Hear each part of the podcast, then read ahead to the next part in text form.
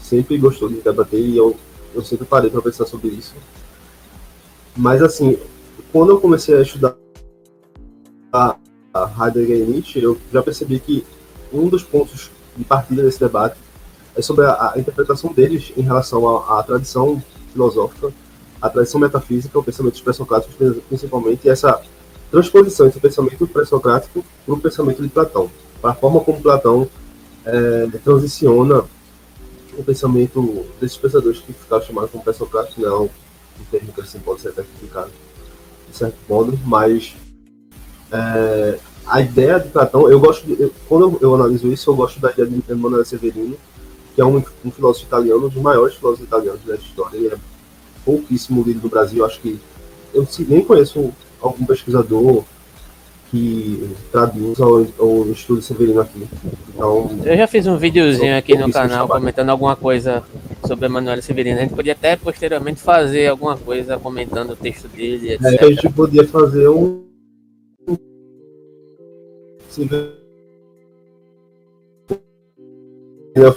a forma como eu vejo a tradição filosófica, mesmo tendo, eu tendo uma visão bem diferente dele. Mas, assim, é interessante como ele mostra, principalmente a interpretação que ele faz de como Platão constrói a metafísica. Porque Nietzsche aponta para isso, né? Ele diz, ah, Platão criou, Platão construiu esse edifício metafísico, mas a gente não disse em que ponto houve essa, essa clivagem, essa mudança exatamente.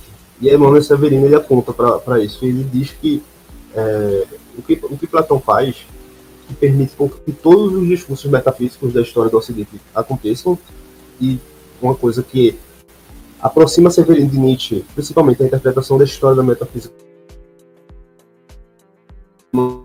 essa visão também de que a, a história da metafísica é a história do niilismo, que a metafísica ela se sustenta sobre, sobre o niilismo, né, que vai ser um ponto que eu vou falar mais à frente também sobre Nietzsche, é, ele vê em Platão. Assim como Nietzsche também vê como Platão o construtor do edifício metafísico do pensamento ocidental. E o que acontece? Platão ele faz isso através da ideia de um nada relativo da ideia de que no ser, a gente sabe que Parmênides, por exemplo, ideia de que o nada absoluto não existe, retoma, reinterpreta é partofista, que é Parmênides principalmente, e ele possibilita que exista um nada relativo no ser. O que isso acontece? O que isso faz? Faz com que na própria realidade exista, você possa distinguir entre a, a, uma parte fundante da realidade e outra não. Como, por exemplo, o mundo das ideias e o mundo sensível. Todas as metafísicas vão ter essa visão. Vai dizer assim, ah, existe uma parte do ser que é mais importante, que é, que é fundante do outro. E a outra parte, a restante, ela depende dela, como, por exemplo, na teologia medieval. Né? A ideia é que todos os seres dependem de Deus. A existência, nenhum ser tem existência própria, digamos assim. Deus criou o mundo através de uma um ato de vontade, né? Mas o mundo não precisaria existir. E o mundo só existe por causa de Deus. Porque ele é dependente ontologicamente de Deus. Então é como se todo mundo fosse um reflexo apenas da vontade divina. Ou seja, a realidade ela pode ser negada, digamos assim. Ela pode ser é, relativizada, pode ser é possível que ela exista sem Deus, digamos assim. Só Deus é necessário. É, e outras tantas metafísicas vão construir isso, vão, construir, vão fazer essa visão, digamos assim. Muitas de forma dualista, de forma monista, mas toda metafísica tem essa visão. E por isso que é um, que é um pensamento, meta, um pensamento metafísico, um pensamento nihilista. E aí quando parte para Nietzsche, é, Nietzsche, eu vejo Nietzsche como um grande crítico do nihilismo. Ver o, o ponto em que Nietzsche consegue se afastar da metafísica é no momento em que ele é crítico do niilismo. A partir do momento que você vê que Nietzsche diz que a, a história da metafísica é uma história, é, na realidade, de valores, ali a metafísica ela, ela, tem valores por trás dela, ela reflete esses valores, as ideias transcendentes, elas são reflexos de valores humanos, é, e ele percebe que esses valores são valores nihilistas, ele põe a, a crítica metafísica para Nietzsche acaba sendo a crítica ao niilismo. Então eu queria saber assim, até o que você, o que tu acha sobre essa questão, sobre como se posiciona em relação ao niilismo, como se posiciona em relação à metafísica e a tradição ocidental que é proveniente de Platão, a tradição metafísica proveniente de Platão, para a gente depois debater sobre Heidegger, sobre a interpretação que Heidegger faz dele, né? Então, como eu tinha comentado anteriormente em boxe, né, eu acho que essa questão é uma questão importante né, para o pensamento de Nietzsche como um todo, a questão platônica, a questão do cristianismo, as luzes do platonismo, porque até o próprio Nietzsche diz que, que o cristianismo é, para, é platonismo para o povo, né? Um certo sentido ele menciona essa questão, que é um desenvolvimento, um desdobramento, há uma certa utilização do cristianismo no sentido platônico, né, dessa questão da negação da vida em, em, acerca em torno, né, ou em direcionamento acerca da perspectiva do além-mundo. Uh, só que a gente tinha comentado até que em que sentido essa perspectiva do niilismo ela está centrada em Nietzsche? Ela está centrada como o que permeia é, a questão central da filosofia de Nietzsche e um direcionamento das críticas que ele ele erige a tradição filosófica, ou de certa forma o niilismo é um tipo de consequência de um contexto geral. E aí eu estou falando niilismo em um determinado sentido, é óbvio, né? Um determinado sentido dentro desse contexto no qual você mencionou aí, ligado a essa tradição platônica em relação à perspectiva pré-socrática. Tá conseguindo me ouvir aí? Tá coçando o ouvido aí?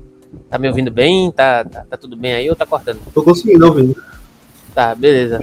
Tô ouvindo. Então, o niilismo ligado a essa perspectiva transcendente, como você mencionou, né? essa perspectiva transcendente que assume que existe um elemento fundante né, da realidade que, de certa forma, está centrada toda a realidade. Isso, de certa forma, vem trazer à tona uma questão que a gente vai abordar, ou vai tentar abordar algumas questões disso daqui a pouco, é o ponto qual o pensamento de Nietzsche se relaciona com o pensamento kantiano e a perspectiva heideggeriana. Né? Por quê? Uh, Heidegger, em, diante de um determinado aspecto, se envolve inclusive a, digamos assim, a perspectiva de abordagem de Heidegger em relação a Russell, né? É, o descolamento da perspectiva fenomenológica de Russell, né? Que tem uma, uma, uma noção né, que o Russell abordava nessa perspectiva fenomenológica que era o termo de Lebenswelt, que, que resumia-se como algo como ambiente de vida, né, ou condição de possibilidade de realização dessa, um, dessa cognição, digamos assim, né, em um determinado sentido. Porque Russell, você sabe, né, em certo aspecto ele faz um desdobramento do pensamento kantiano também, né, dentro do prisma fenomenológico, né, dentro da, da ideia de eidos, né, e etc e tal, e o Heidegger ele vai querer romper com essa questão a partir da perspectiva existenciária, chamemos assim, né, fenomenológica. Só que há também quem critique né, essa questão do, do Heidegger, né, dessa questão do Dasein, né, do ser aí, né, famoso ser aí, como se fosse um tipo de subjetivismo, algo que Heidegger tentou de todas as formas combater, na verdade. Mas no final das contas há várias críticas nesse sentido que elaboram-se a afirmar que em um certo aspecto essa, essa noção do Dasein seria um tipo de subjetivismo. Por que, é que eu estou falando tudo isso e aí não mencionei ainda a questão da relação da tradição platônica referente a Nietzsche? Porque creio eu que, em certo sentido, o próprio Heidegger, o próprio Kant, né, estão circunscritos dentro de um determinado prisma, dentro da mesma perspectiva platônica. Não sei se vocês sabem Platão, acho que vocês sabem, claro, é óbvio. Né? Existe uma certa relação a partir da perspectiva do mundo das ideias, né? mas. Quer falar? E se quiser comentar, pode comentar. Quer falar? Não, pode falar, eu vou ele assume esse elemento fundante, ele assume esse elemento fundante diante de uma determinada perspectiva de um fundamento da realidade sensível, a partir da realidade da, da, do mundo das ideias, né?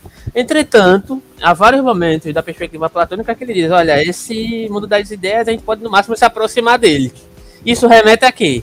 Na minha percepção, remete a um tipo de, de cantismo já presente ali, né? uma condição de possibilidade de não alcançar o mundo das ideias, mas se aproximar dele. Existe uma coisa em si que eu sei que é uma verdade, que Platão assume que existe esse mundo das ideias, que existem os objetos em si, enquanto verdade, enquanto fundamento da realidade sensível. Entretanto, em determinados aspectos, ele mesmo assume que, olha, no mundo sensível, a gente não vai conseguir é, tatear essa, essa ideia, essa verdade. A gente vai sempre ficar circunscrito numa, numa perspectiva limitadora. Né? No máximo, quando a gente transcender, e aí é um ponto diferente né, da, da questão kantiana, aí a gente vai ter, vai se encontrar com essa verdade de alguma forma. Ou seja, em um determinado aspecto, a filosofia de Nietzsche ela já queria combater isso. Né?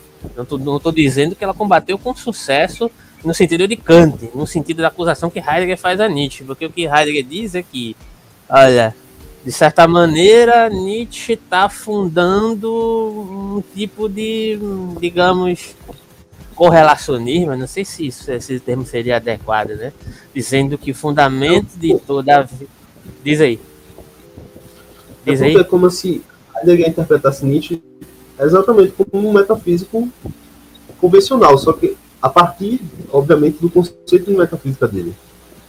Heidegger interpreta a metafísica como a ideia de que, é, e a ontoteologia também, a ideia de que você pode descrever o ente em sua totalidade. A partir, obviamente, da ideia de esquecimento do ser dele. Né? Ele, é. ele acredita que a metafísica gerou um obscurecimento do, da ideia de, de Unterborgenheit que existia no, no pensamento pré-socrático e houve esse esquecimento do ser, porque passou-se a, a eleger um ente específico como fundamento do mundo. Então você vê Platão é a ideia, é, nos filósofos medievais é Deus. Para ele, é, a, a, metafísica trabalha dessa forma, ou seja, estabelecendo um ente, é, se dirigindo ao ente e esquecer. A metafísica é uma forma de esquecimento do ser. É, é toda a crítica é, histórica que Heidegger faz à tradição filosófica. E ele inclui Nietzsche dentro dessa, dessa tradição. No, no caso, ele inclui dessa história a história de que Nietzsche, através da doutrina da vontade de potência e do eterno retorno, ele está interpretando o ente em sua totalidade e, portanto, seria uma, a mesma ontologia, digamos assim, a mesma metafísica dos outros, embora Nietzsche tente destruir por dentro, né? Ele, ele pega a posição crítica de Nietzsche, mas ao mesmo tempo coloca Nietzsche como mais um metafísico. Eu queria saber exatamente, justamente isso, era o meu ponto de uma curiosidade em relação ao que pensa sobre essa, essa posição de Heidegger, de colocar Nietzsche no mesmo posto é, criticável da metafísica tradicional, embora reconhecendo os aspectos críticos de Nietzsche frente à própria metafísica, mas dizendo que a vontade de potência e ao eterno retorno eles são uma interpretação do ente em sua totalidade. Da mesma forma que, por exemplo, o cristianismo interpreta o ente em sua totalidade como Deus. O que tu pensa sobre isso? Sim, eu estava desenvolvendo o raciocínio justamente para chegar nesse ponto, né? Porque tem várias questões em jogo aí, né? Mas voltando para a questão de Heidegger, né, enquanto essa, essa interpretação, né, ele parte de alguns pressupostos, né? E, e um desses pressupostos é que a, o próprio Heidegger, no Nietzsche 1 e 2, ele interpreta que a vontade de potência era um projeto de, do Nietzsche, inclusive ele considera que é, o livro A Vontade de Potência era um livro substancial do Nietzsche que a gente sabe historiograficamente que não se sustenta também, né? Isso é, isso é um dos pontos. Tem vários pontos a serem elaborados ali, né? É muito questionável, né? É, ele, a, a, a, bibliografia que ele utiliza já é uma bibliografia no sentido, ah, o livro A Vontade de Potência. A gente sabe que não existia esse livro, né? Que Nietzsche até pensou em fazer realmente, mas desistiu, né? Depois foi remontado pela Elizabeth Foster Nietzsche e todo o problema do nazismo e etc e tal. Né? Mas não é o caso aqui. Né? Mas ele trata nesse parâmetro, né? Como projeto de Nietzsche. Isso é um ponto. Né? A questão da vontade de potência como uma ontologia dos entes né? se torna uma questão complicada no sentido de que a gente pode trazer aqui já a tentativa de defesa do Miller Lauter, né, para poder elucidar um pouco a minha posição sobre isso, em relação a, a, a, digamos assim, ao diagnóstico que ele tenta energia referente a Heidegger. Né? Ou seja, a resposta que ele tenta dar a Heidegger. Deixa eu só localizar alguns trechos aqui, né, que a partir disso a gente desenvolve um raciocínio. É, ele diz assim, no artigo do João Evangelista, né, que eu até te enviei. Né?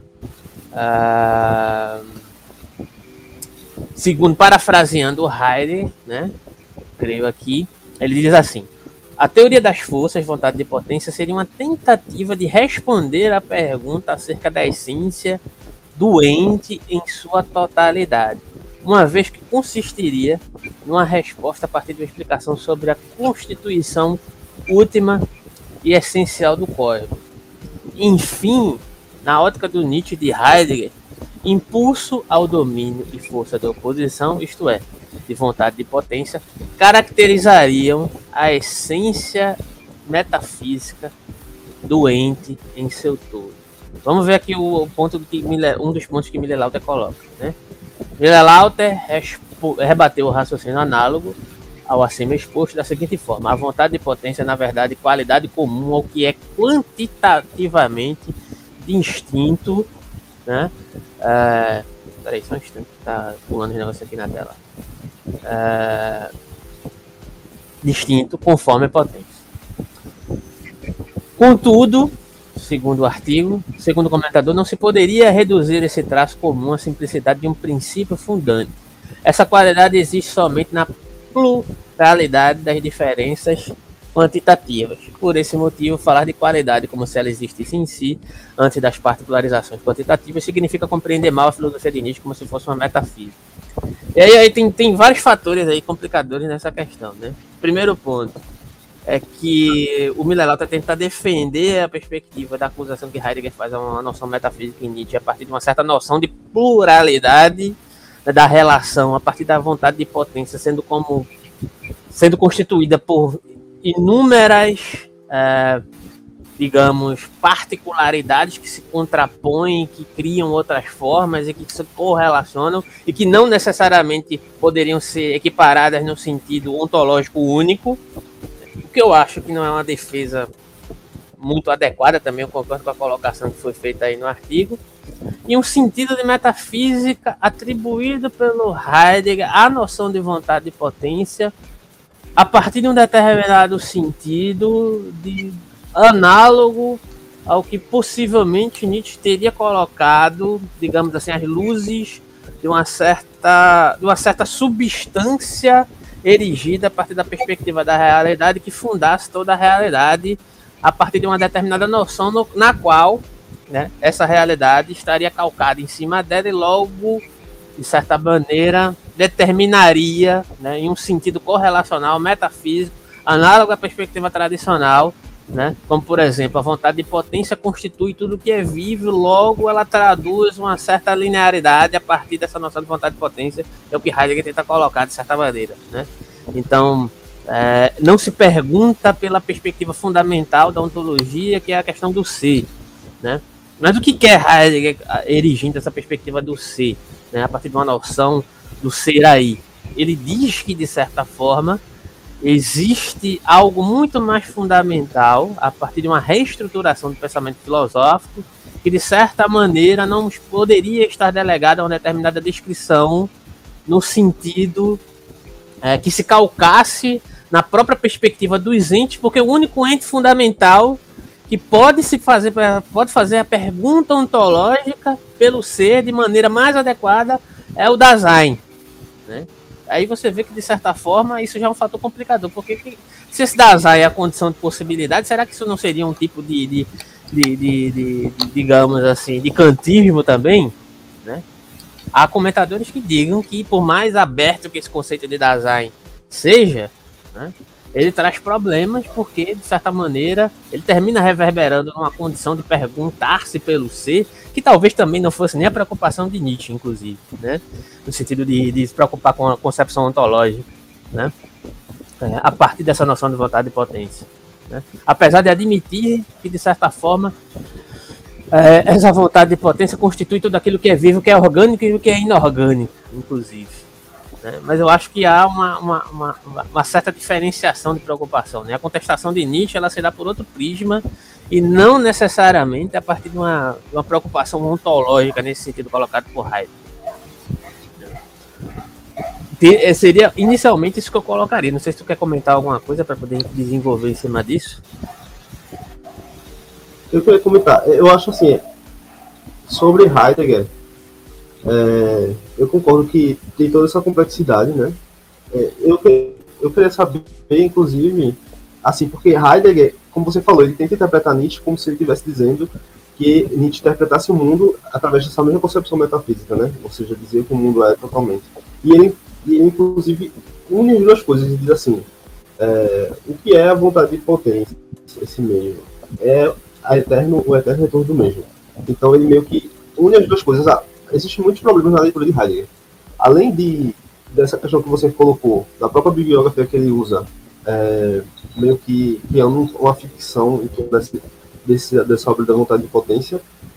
É, existe essa, essa, essa concepção de Heidegger sobre a vontade de potência é, simplesmente como, como um tipo de interpretação doente em sua totalidade. E, é, mas assim, a questão que eu, que eu acredito que Heidegger falha é porque ele busca interpretar Nietzsche a partir das próprias concepções de metafísica e de filosofia. Ele busca interpretar, por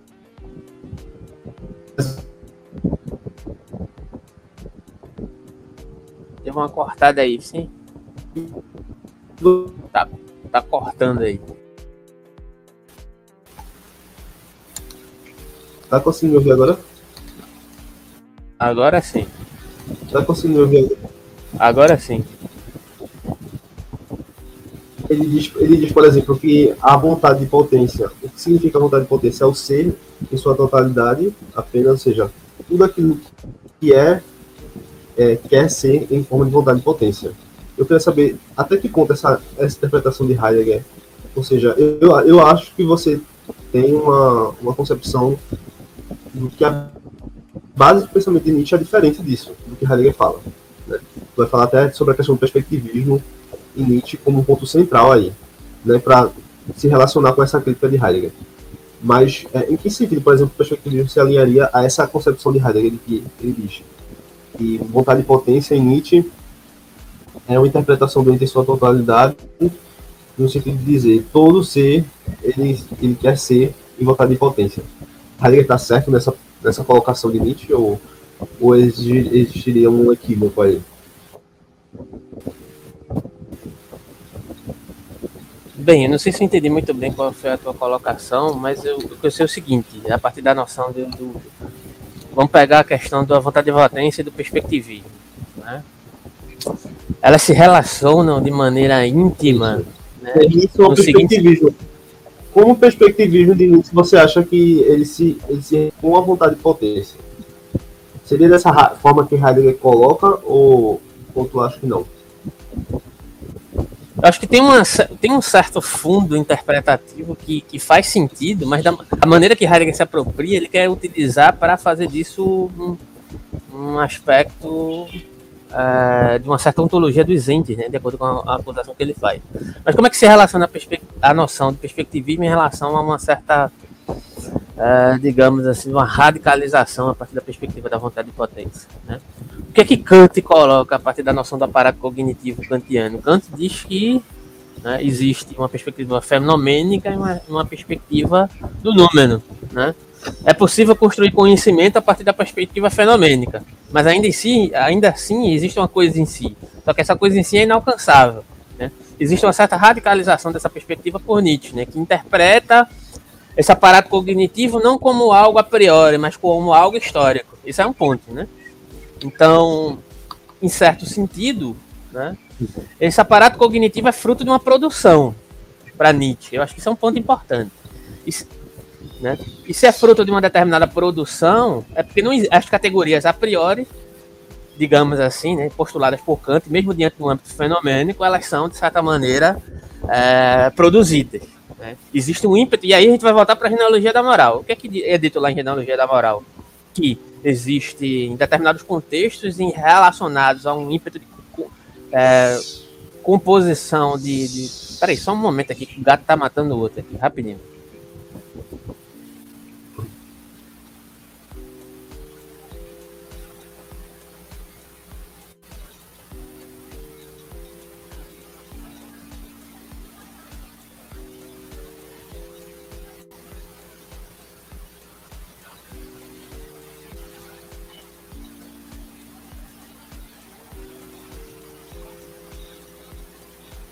Então, voltando, né?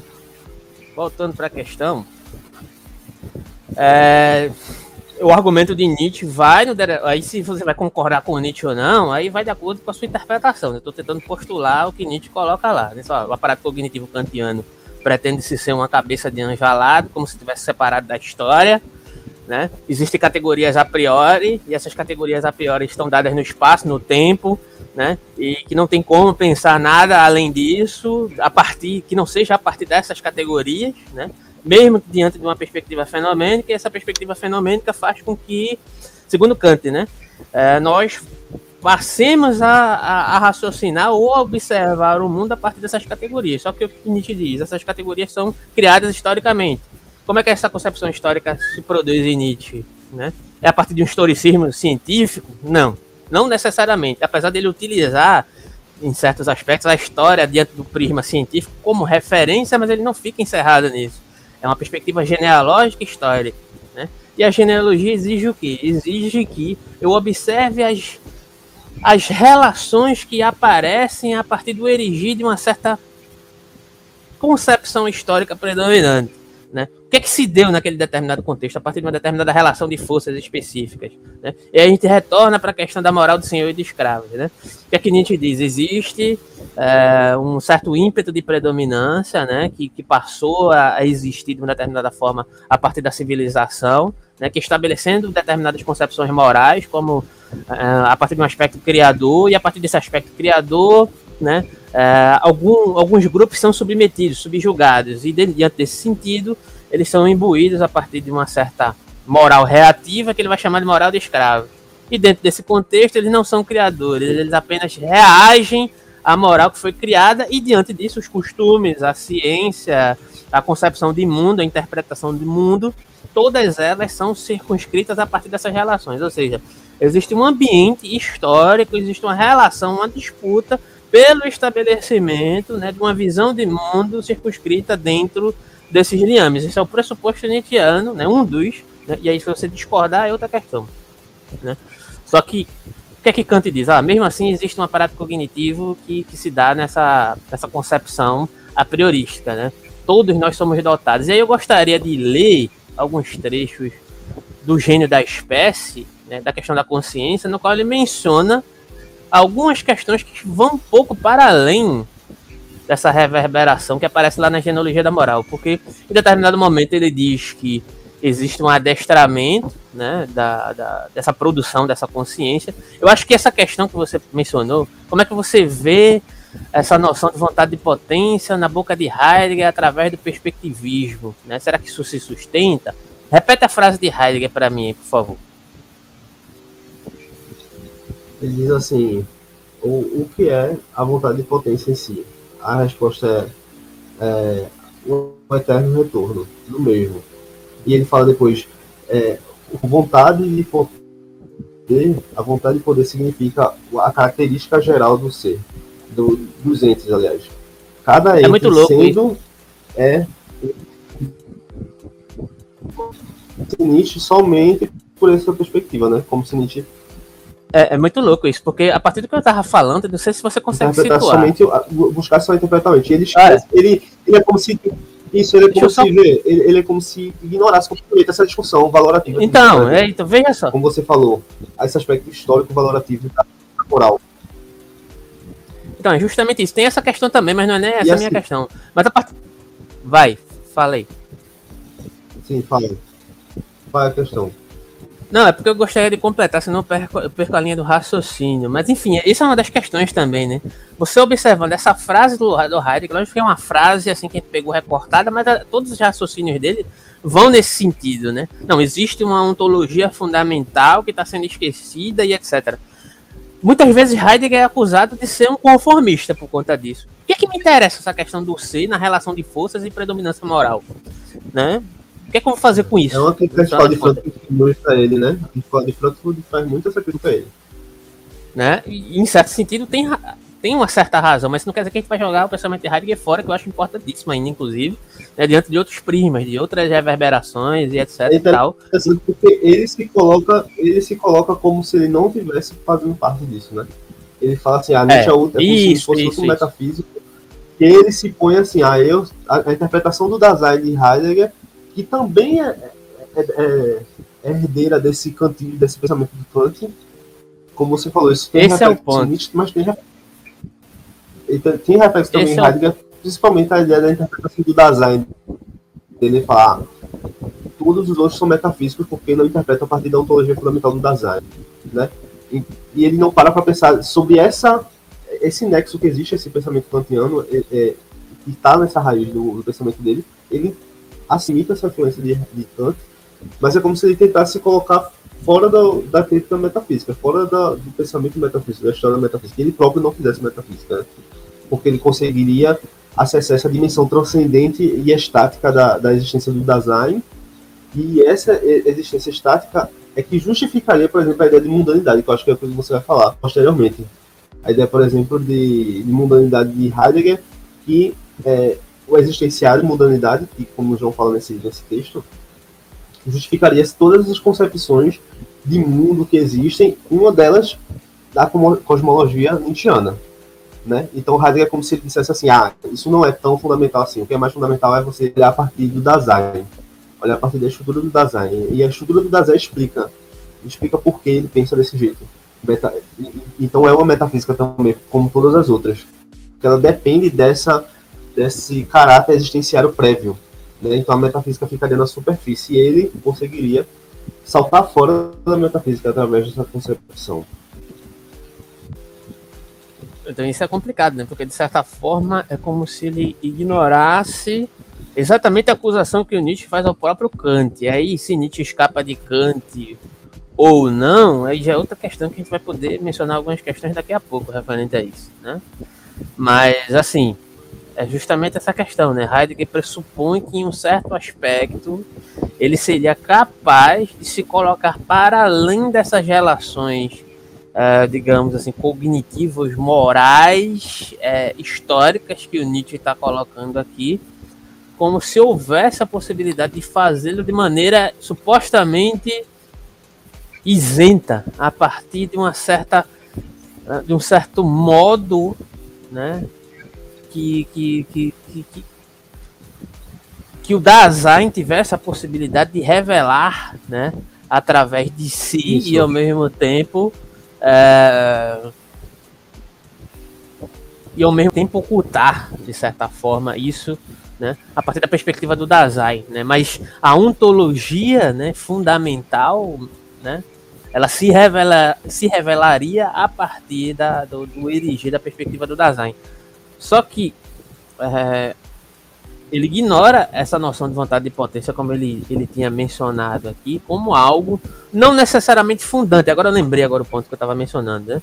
Existe um existe dentro dessa dimensão do diagnóstico que o Nietzsche faz, né, conflito, conflitos de visões de mundo, de condições é, é, existenciais, inclusive, né, que interagem entre si, que de certa forma criam acontecimento, né, que se exercem a partir da relação de acontecimento no instante, nem no passado, nem no futuro, mas dentro das próprias relações, né, e que constituem visões de mundo. Você poderia interpretar que, de certa forma, né, dentro do próprio processo. E aí eu acho que o, que o Heidegger tem uma certa. Ele tem uma influência muito forte de Nietzsche. É, é, é aquela história Isso. também, né? Que, o, que dentro da própria concepção do Dasein, ele demonstra uma influência nietzschiana, por mais que ele tente, de certa maneira, é, demonstrar uma certa originalidade para além de Nietzsche, mas esse processo do Dasein que se constrói e se desconstrói, isso é vontade de potência pura, digamos assim tô, vou ser polêmico aqui, estou tentando problematizar essa questão, mas se você poderia, você poderia pensar. Heidegger é só um Nietzscheano, né? Não, você, não, não é isso que eu estou querendo dizer, mas assim, você poderia pensar o Dasein constituído de vontade de potência, inclusive, né? Como esse, esse intenso conflito de velamento, desvelamento, conhecimento é e não conhecimento assim, do mundo. Um Nietzscheano, né? um Nietzscheano diria, diria um Heideggeriano diria, ah, não, essa vontade de potência, na verdade, ela é reflexo de uma estrutura existenciária do Dasein. Ela não é o, funda o fundamento da estrutura do Dasein. O, das, o fundamento da estrutura do Dasein é a transcendência estática.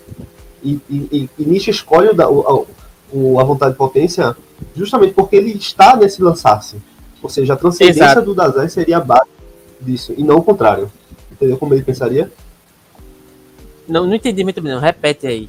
Eu peguei só o Assim, começo. veja, ele diria assim, é- é isso que eu estou entendendo nisso. É- Ele diria que a, a estrutura do Dasein, essa estrutura existencial do Dasein, da transcendência do Dasein, né, Uhum. Heidegger, ele, o Dasein existe nessa transcendência do, do, do êxtase, do, do, do, do- existir, né, no lançar-se para, para, para frente. E ele diria que, na verdade, a vontade de potência ela é reflexo somente de uma estrutura existenciária do Dasein. Aham, entendi. Não é que, entendeu? Não é que a, a vontade de potência seria a base disso. Na verdade, a vontade de potência é uma, um movimento de Nietzsche que reflete essa estrutura existenciária prévia. É, Entendeu? você- Então Nietzsche seria seria- apenas mais um metafísico. Um metafísico, na verdade, que faz metafísica porque desconhece essas estruturas existenciais prévias. Que não, são, não seriam metafísicas, digamos assim. Mas esse argumento é meio circular, né? Porque da mesma forma você pode pegar e inverter isso da forma que eu fiz aqui, né? É, e de certa maneira, é, eu acho que não contestaria, lógico que pode ser válido em um determinado sentido de crítica, ah, até porque a questão da vontade de potência em Nietzsche, ela não é necessariamente o, o fundamento último. O fundamento último é a vida. A vontade de potência está contida na vida, né? Em determinado aspecto. E não é só, só a vida, é a vida saudável. E o que é a vida saudável? É a vida fisiologicamente constituída, fisiopsicologicamente constituída de. E aí é uma questão que você postulou, né? É, não reverberada a partir de uma perspectiva nihilista. E diante de uma perspectiva nihilista não comum, mas de uma perspectiva nihilista que, que é um mundo transcendente, né? É, e aí, e aí a vontade de potência ela está contida na vida. A vontade de potência ela, ela, ela reverbera-se a partir da vida, ela reverbera-se a partir da, da própria condição da existência para poder existir. Né? É, o Dasein lançado do mundo ele é dotado de vida, né? ele possui uma vida que está circunscrita é, na imanência, né? Eu acho que é a proposta de Heidegger também. Né? Só que em um determinado sentido ele interpreta tudo que erija-se a partir da perspectiva existenciária estática né, desse Dasein como consequência do Dasein, né, pelo que você colocou, né, pela condição de existência do Dasein lançado no mundo. Né. O que Nietzsche diria é que o fato de existir esse suposto Dasein, interpreto eu, já constituiria esse ímpeto de predominância sobre o mundo junto com o Dasein, né? Digamos também assim. eu acho que essa, esse é o ponto né, de discordância, entre aspas, de ambos. Né? Só que a gente vai pensar, eu acho que a questão da consciência é muito interessante para pensar essa, esse conflito entre Nietzsche, Heidegger e o próprio Kant, inclusive. né? E aí eu gostaria de colocar o aforismo da, da, da Gaia Ciência, não sei, a não ser que tu tenha alguma coisa para comentar nesse momento, para acrescentar aqui e a gente voltar para a discussão e etc e tal. Quer acho colocar que eu alguma só coisa? complementaria é, em relação a essa questão que você está falando, é, para você pra gente falar sobre a aforisma, é, que a questão é que a- essa é uma questão fundamental também, acho que é uma questão fundamental.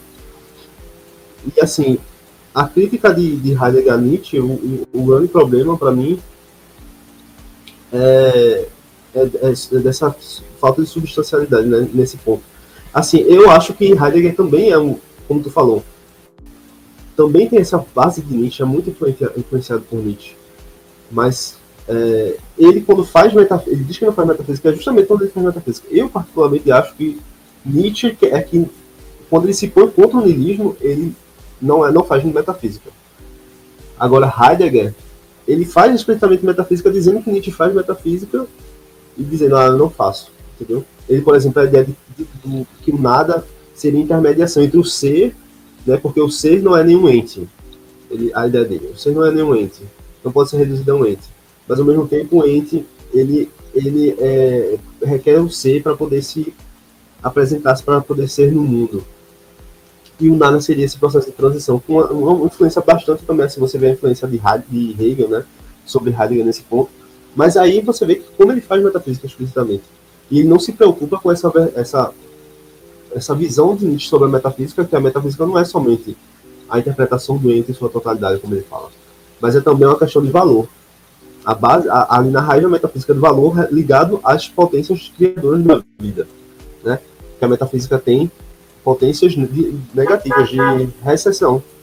Então, assim, ele gera, eu acho que ele tem uma impressão em relação ao próprio conceito de metafísica que Nietzsche usa. Mas é só para complementar o que você estava falando, né? Vamos ver o. E é muito doido isso, porque ele, ele pretende quase que exercer uma filosofia dotada de isenção, como se ela não fosse valorativa também, né? Isso é altamente problemático, né? Você vê que isso. no rigor do, da escrita de Heidegger, ele pretende usar esse rigor para, de certa forma, extrair um tipo Isso. de. Ele tenta um rigor fenomenológico, assim, usar fenomenologia. É, para causar essa isenção, para causar um distanciamento né, do próprio texto, inclusive, né? Isso, isso é verdade. Você vê que a forma como Nietzsche escreve e Heidegger escreve, você vê a diferença, né? Nietzsche escreve. Nietzsche se entrega, né, ali, né? É, é, se escreve apaixonadamente, assim. Ele se, de, se declara, se. Põe a perigo. E Heidegger não, é meio isenção, assim, é como se ele praticamente deixasse de existir, digamos assim, tentasse deixar de existir ali o, o escritor Heidegger e só a, o Dasein, a estrutura do Dasein falasse, digamos assim, a tentativa dele, mas você vê que ele não consegue fazer isso, que é, é aí mesmo que ele tropeça, né, quando ele faz isso, porque, é como a gente fala, não tem como você ter é, uma interpretação isenta, digamos assim, não tem como você ter uma interpretação isenta do, do mundo, sempre qualquer interpretação metafísica, e Heidegger não foi o primeiro a fazer isso, né? Vários outros metafísicos interpretaram e fizeram metafísica como se fosse de forma impessoal, impessoal, né? Assim dizendo, ah, não, não, não tá meu valor nisso. Mas Nietzsche fala várias vezes isso. E sempre que um metafísico ele fala, os valores dele é que tá por trás ali, que tá conduzindo aquele pensamento. Embora ele diga, não, eu, eu sou, eu tô fazendo, mostrando só a verdade, né? Como se a verdade não fosse, não tivesse o valor por trás da verdade. Digamos assim. Valor moral. Isso ele menciona, inclusive, na filosofia da época trágica dos gregos, quando ele vai fazer análise de alguns pré-socráticos, né, de acordo com um certo comprometimento pessoal da visão de mundo desses filósofos em relação às suas teorias. Isso, isso. poderia utilizar isso para pensar Heidegger circunscrito nessa, nessa, nesse comprometimento, dessa crítica que ele pretende dirigir contra Nietzsche. E, eu, e, o mais curioso é que Nietzsche não se isenta disso, ele se coloca também como comprometido com um determinado projeto. Eu acho que isso é um ponto a favor de Nietzsche, né? acusando isso, a si mesmo. Né? Coisa que Heidegger. Né? É incapaz, né? Ele nunca faria isso, porque na verdade é como se ele estivesse mostrando algo que está além dele, né? O ser, o discurso dele no ser é justamente isso, assim, a tentativa de se distanciar do ente mas como é que você pode se distanciar do doente? Essa é a questão. A, a diferença ontológica, por exemplo, a própria diferença ontológica, ela tem um caráter metafísico. Porque cria esse distanciamento, né? Do mundo, digamos assim. Quando Heidegger fala a diferença ontológica, fala ah, temos que voltar para o ser. Em que sentido seria diferente da ideia de Platão de voltar-se ao mundo inteligível, digamos assim? E, será que seria tão diferente assim? Porque ele está tentando buscar uma estrutura mais fundamental da, da, da realidade ao mesmo tempo dizendo que não se trata de um ente, fenomenologicamente, para tentar escapar da questão. Né? Então, em que sentido ele também não faria a mesma coisa? Você mencionou Hegel aí, acho que não é a questão, mas sabe, o mais engraçado dessa questão de Heidegger e Hegel é que tem alguns comentários sobre essa perspectiva hegeliana, né, como isso se relacionaria com Heidegger, que o ser em Hegel é apenas uma estrutura abstrata inicial, né, que de certa forma vai ser o ponto de partida é, da investigação sobre a consciência dentro do processo histórico, né? E Heidegger faz um movimento inverso nesse sentido. Ele quer retornar ao ser, mas para Heidegger isso é apenas uma abstração. Né? E, né, nesse sentido, se Hegel pudesse responder a Heidegger nesse sentido, ele vai dizer, olha, quem está fazendo metafísica aqui é você, ontologia. Inclusive, a ontologia em Hegel não é nem uma coisa funda tão fundamental assim. É apenas um processo específico que acontece dentro do, do contexto da totalidade, né? Então, se você inverter a crítica de Hegel sobre Heidegger, também é problemático para Heidegger nesse sentido. E coadunaria, estranhamente, né, digamos assim, com uma suposta resposta que a gente poderia dirigir a partir de, de, dessa questão que ele coloca a Nietzsche, né, em um certo sentido. Né? Ah, agora, vai, diz. Sim, fala. Não pode falar.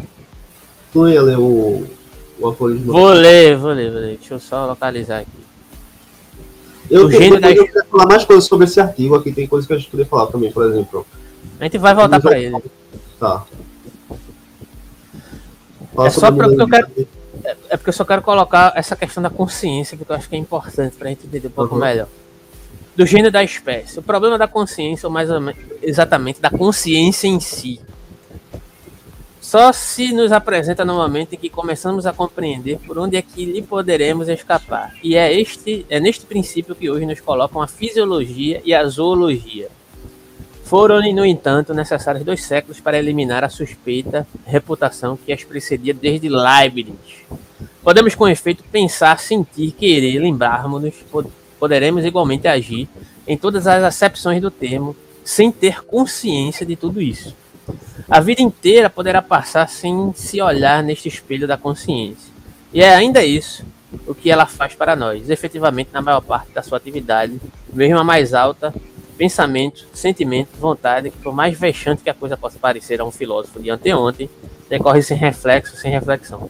Para que serve a existência se é supérflua para o essencial da existência? Então, ponto importante. Hein? Para que serve a existência se é supérflua para o essencial da existência?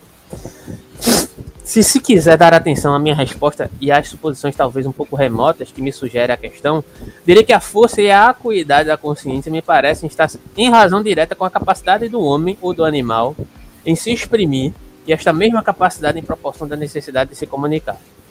Não quero dizer com isso que o próprio indivíduo que melhor sabe exprimir as suas necessidades e fazê-las compreender aos outros seja o que mais imperiosamente esteja reduzido a contar com o socorro de outrem o fenômeno passar-se-ia em raças inteiras, em sequências de gerações. Eis como quando a falta, quando a necessidade obrigaram durante muito tempo os homens a compreender-se mutuamente, rápida e finamente. Criou-se um excedente desta arte e desta força, uma espécie de tesouro que o tempo empilhou e que espera um herdeiro que o desperdice.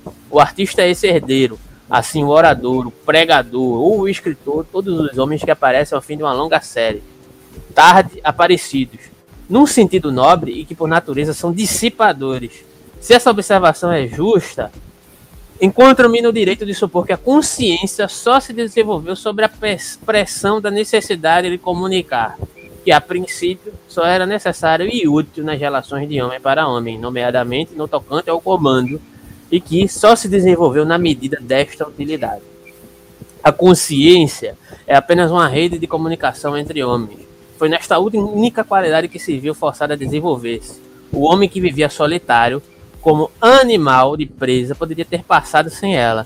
Se as nossas ações, pensamentos, sentimentos e movimentos chegam, pelo menos em parte, à superfície da nossa consciência, é o resultado de uma terrível necessidade que durante muito tempo dominou o homem. O mais ameaçado dos animais tinha necessidade de socorro e de proteção. Tinha necessidade do seu semelhante era obrigado a saber dizer essa necessidade, a saber tornar-se inteligível. E para tudo isso era necessário, em primeiro lugar, que tivesse uma consciência, que soubesse ele próprio o que lhe faltava, que soubesse o que sentia, que soubesse o que pensava, porque, como toda criatura viva, o homem, repito, pensa constantemente, mas ignora. O pensamento que se torna consciente representa apenas a parte mais ínfima digamos, a mais superficial, a pior de tudo aquilo que pensa, porque só existe o pensamento que se exprime em palavras, quer dizer, em sinal de trocas, o que revela a própria origem da consciência. Em resumo, o desenvolvimento da linguagem, o desenvolvimento da consciência, não da razão, mas somente da razão que torna consciente de si própria, esses dois movimentos caminham a par. Acrescentemos que a língua não é a única a servir de ponte para o homem, que existe também o olhar, a pressão, o gesto tomamos das impressões dos nossos próprios sentidos uma consciência tanto mais nítida, adquirimos um poder de fixar e de as exteriorizar, tanto maior quanto mais forte se fazia a necessidade de as comunicar aos outros por intermédio dos sinais. O inventor dos sinais é ao mesmo tempo um homem que não cessa de se tornar cada vez mais consciente dele próprio. Foi somente como animal social que o homem aprendeu a tornar-se consciente de si. Assim o faz e cada vez mais. Uh, vou tô terminando aqui já, né? Deixa eu só localizar aqui. Penso como se vê que a consciência não pertence essencialmente à existência individual do homem, mas pelo contrário, a parte da sua natureza que é comum à totalidade do rebanho. Foi por consequência sutilmente desenvolvida, senão na medida da sua utilidade para a continuidade do rebanho, que a despeito da melhor vontade podemos pôr em nos conhecermos, em perceber o que há de mais individual. Nenhum de nós jamais poderia tomar consciência senão do seu lado não individual e médio, que o nosso próprio pensamento se encontra sem cessar de algum modo melhorado pelo caráter da consciência, pelo gênio da espécie que comanda no seu seio e retraduzida na língua imposta pela perspectiva do rebanho, todos os nossos atos são bem no fundo supremamente, supremamente pessoais, únicos, individuais, comparáveis, incomparáveis certamente, mas desde que a consciência os traduz na sua língua, deixam de parecer assim. Eis o verdadeiro fenomenalismo, eis o verdadeiro perspectivismo, ele, tal como eu compreendo, a natureza da consciência animal faz com que o mundo que nós podemos tornar consciente não passe de um mundo de superfícies e de signos, um mundo generalizado, vulgarizado, e que, por consequência, tudo que se torna consciente se torna, por isso mesmo, superficial, reduzido, relativamente estúpido. Torna-se uma coisa geral, um signo, um número do rebanho, e que qualquer tomada de consciência provoca uma decisiva corrupção do seu objeto, uma grande falsificação, uma superficialização, uma generalização. Eu vou pausar aqui, porque senão, se eu for continuar aqui, vai, ah. vai se estender um pouco mais. Mas eu acho que isso é interessantíssimo para pensar essa perspectiva heideggeriana. Tem muita coisa para debater sobre, sobre isso. Ah. Eu acho que tu, tu ia falar principalmente também sobre a concepção de consciência e perspectivismo, né? usando esse aforismo. Isso. Vai comentar alguma coisa antes? Não, comenta, eu vou comentar. Eu tenho algumas coisas para comentar, mas fala primeiro sobre essa questão. Olha só, é, tem um contexto, e aí eu vou remeter a Crepúsculo dos Ídolos, no qual Nietzsche critica, inclusive, esse intelectualismo acadêmico, né, de uma tese de doutorado, o nome do aforismo, tá lá em Crepúsculo dos Ídolos, né, que é justamente está relacionado com esse ímpeto de esclarecimento kantiano, Aufklärung em Kant, né? O que é, o que é chegar ao esclarecimento? É supostamente em Kant criar uma determinada autonomia baseada nessa ideia de consciência, que para Kant era uma coisa, né? É, assim, dada, né? A consciência é algo substancialmente que se pode chegar. A partir dessa compreensão fenomênica, né? e a partir da perspectiva do número, né? Existe uma certa consciência que diz a partir da perspectiva fenomênica, né? Um certo esclarecimento, mesmo que seja diante de uma determinada impossibilidade. E Nietzsche é extremamente irônico dentro dessa concepção, que diz, olha, essa ideia de intelectualidade, essa ideia de esclarecimento, essa ideia de chegar a um cume, digamos assim, da uh, digamos assim, de um, de um portar um conhecimento em si, ele nada mais é que uma necessidade de sobrevivência que surgiu lá desde os primórdios da relação da civilização.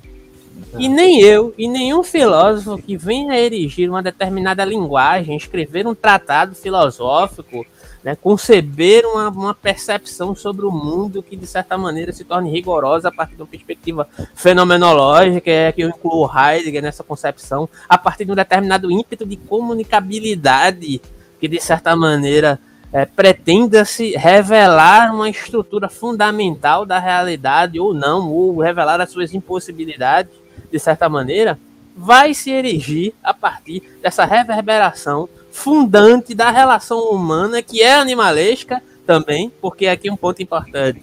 Né? É, Para Nietzsche, o homem é um animal dentre os outros animais, né? só que ele desenvolveu determinadas características né, que levaram-no a essa ilusão da consciência que levaram-no, inclusive, a produzir filosofia, ciência, seja lá o que for. Isso não quer dizer que a ciência não funcione, que a filosofia ela não possa ser aplicada a determinadas coisas, que ela não tenha uma relação concreta com o mundo, né? Inclusive, de fato, né?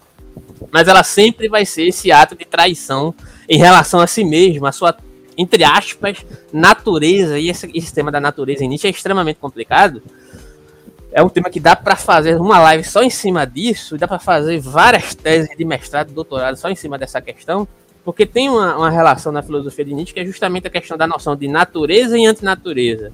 Né? Acho que você já sabe, já, já teve a oportunidade de se debruçar sobre isso. Né? O que é antinatural para Nietzsche? É tudo aquilo que pretende cristalizar a natureza do homem, dos animais ou da realidade em si o que é natural no sentido entre aspas, e aqui é polêmico, né? Porque existe uma certa interpretação naturalista em Nietzsche, e isso vai englobar uma certa questão que eu até mencionei, assim, uma certa ideia reducionista da, da, digamos assim, de uma corporeidade em Nietzsche, o que não é exatamente a minha interpretação, um, um tipo de vitalismo que não se adequa a Nietzsche, que até o Gunter Abel trata ali na, no desenvolvimento a partir desse aforismo, inclusive, que se a gente tiver a oportunidade de mencionar, a gente vai mencionar depois que você fizer algumas colocações e a gente voltar ao artigo do João, que é interessante para discutir outras questões. Mas existe sempre um engodo diante de um certo ímpeto, de uma necessidade humana e animal, né? De, de certa forma, produzir uma certa comunicação específica que vai fazer com que ele seja compreendido pelo contexto coletivo. E isso, de certa maneira, surge de um contexto natural, mas se torna antinatural. Não sei se você entende o que eu estou querendo dizer. É de um ímpeto, de um impulso vital do, do homem, que é um animal, porém ele se perde da sua, da sua animalidade a partir do momento que ele acha que essa racionalidade, essa consciência não surgiu do animal, que é algo apartado da sua própria animalidade. Não sei se tu compreende o que eu tô querendo dizer. O que é que tu acha disso, velho? Eu achei muito interessante, porque assim, tem até um aforismo que ele fala, é, ele fala no, na Gaia Ciência, ele diz assim, no universo cintilante derramado por incontáveis sistemas solares, houve uma vez um planeta, um planeta lá nascente onde animais inteligentes inventaram o conhecimento. Foi o minuto mais soberbo e mentiroso de toda a história universal. Durou, porém, apenas alguns segundos. Logo após alguns suspiros da natureza, o planeta congelou-se e os animais inteligentes tiveram que morrer. Aí ele continua: É notável que o intelecto basta isso. Ele que foi dado aos seres mais sensíveis à dor, apenas como meio auxiliar para que possam existir por apenas alguns, por apenas alguns segundos. Então você vê que Nietzsche interpreta a história do conhecimento e a história do pensamento humano como totalmente ligadas às necessidades vivenciais do ser humano, às necessidades ao impulso de vida do ser humano. E o que o ser humano faz? Ele tem esse, por um segundo a ilusão de que esses impulsos que, que deram luz à, à consciência é, estão para além da consciência, estão para além do pensamento humano, digamos assim.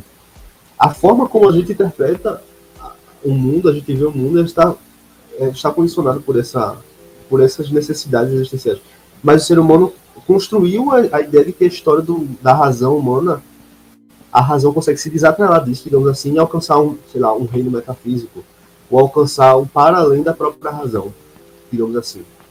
Quando na realidade a própria razão surgiu desse, dessa necessidade é, de impulso por vida do ser humano. Então a, a, a razão está calcada, está a base da razão está ligada a esses impulsos orgânicos do ser humano, digamos assim, de continuidade da vida, de potência por existir. Só que a partir do momento que a razão ela se toma, torna autorreflexiva, é possível construir diversos sistemas metafísicos com base nessa, na linguagem, e como você leu no aforisma, é, gente analisa isso até de forma meio irônica, dizendo, ah, são ficções vazias. Você, são várias ideias, a linguagem são várias ideias, são vários, são, é um signo sem uma concretude, digamos assim. Por quê?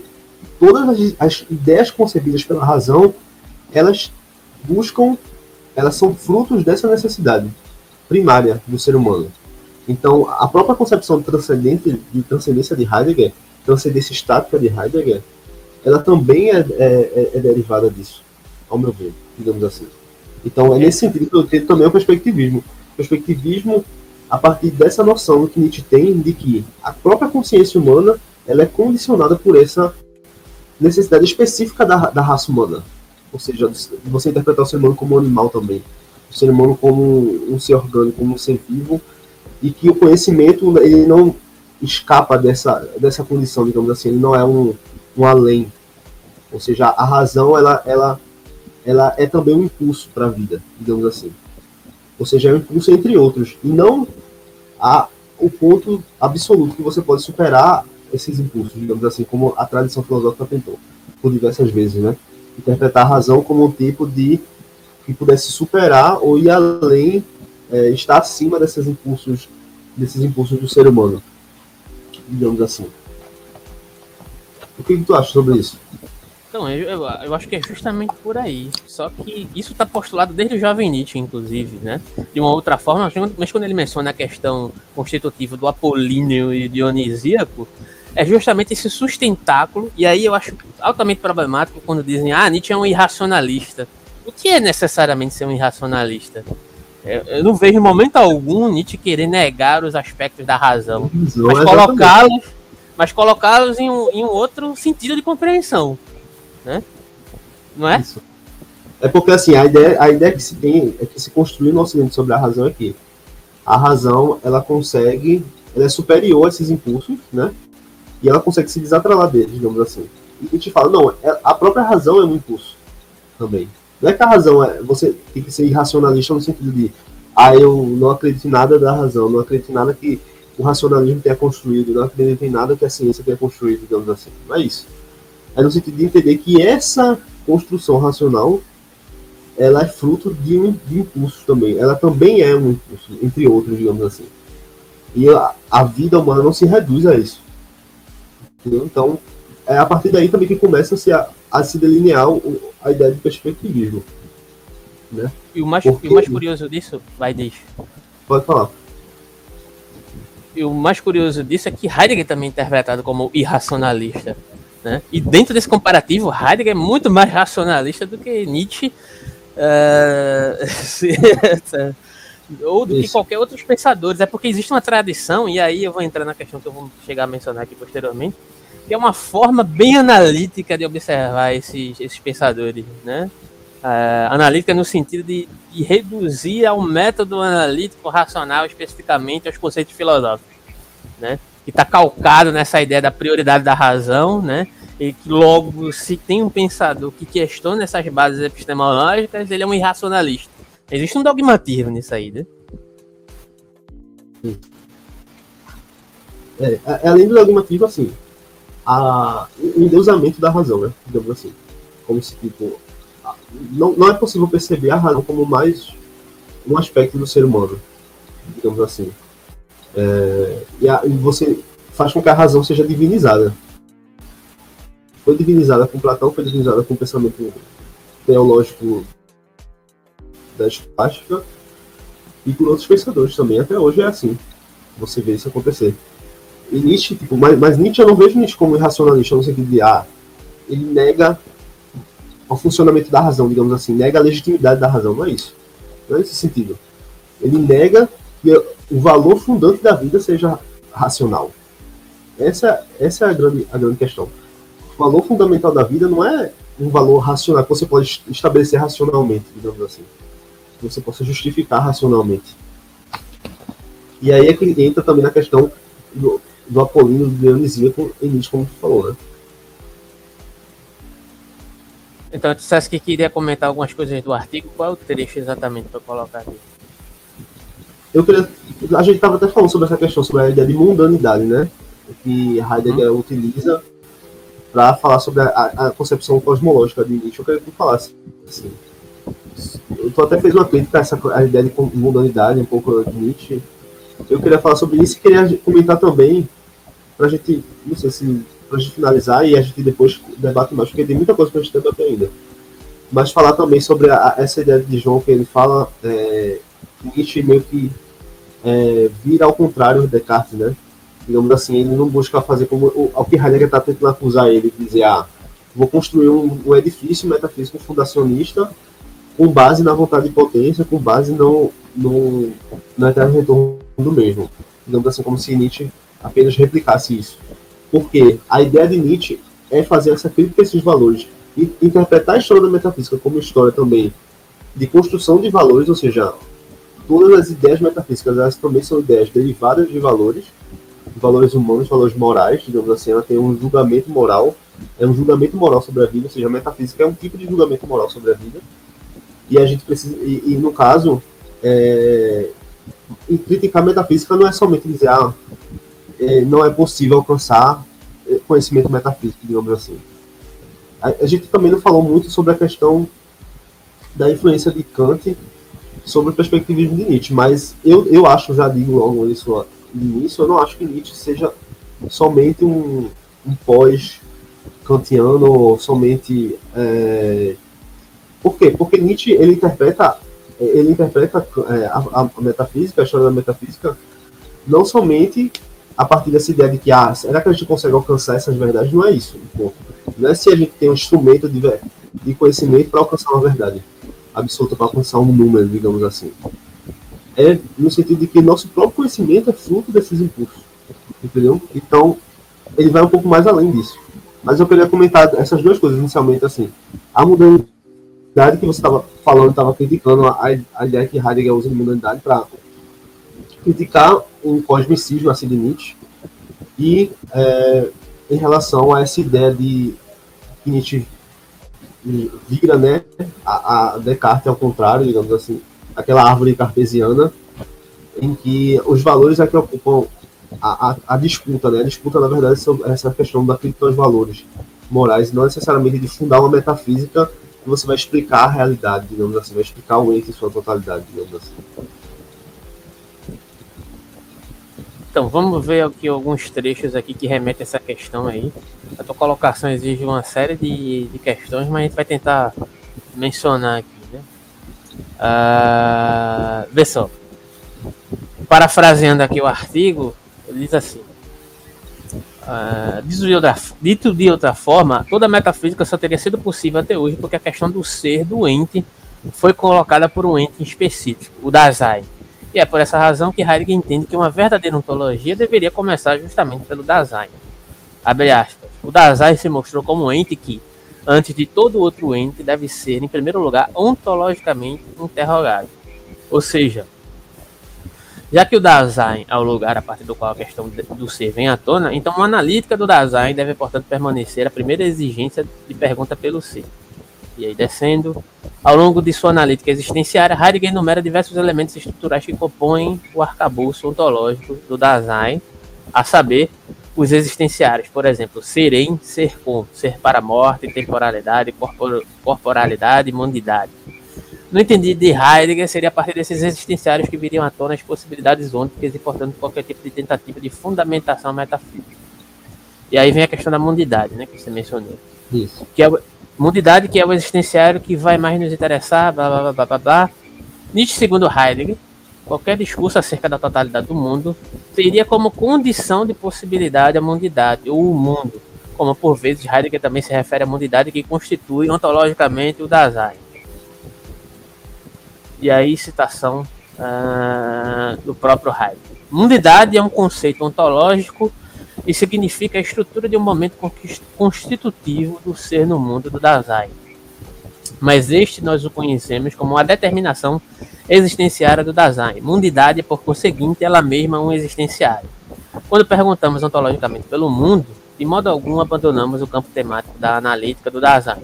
Mundo não é ontologicamente uma determinação doente que em sua essência o Dasein não é mais um caráter do Dasein ele mesmo. Ou seja, o que ele interpreta aqui, digamos assim, é como se ele dissesse que Nietzsche afirma que a vontade de potência fosse algo que fundamentasse a parte da relação com é, isso que ele chama de Dasein, a, o constitutivo do Dasein.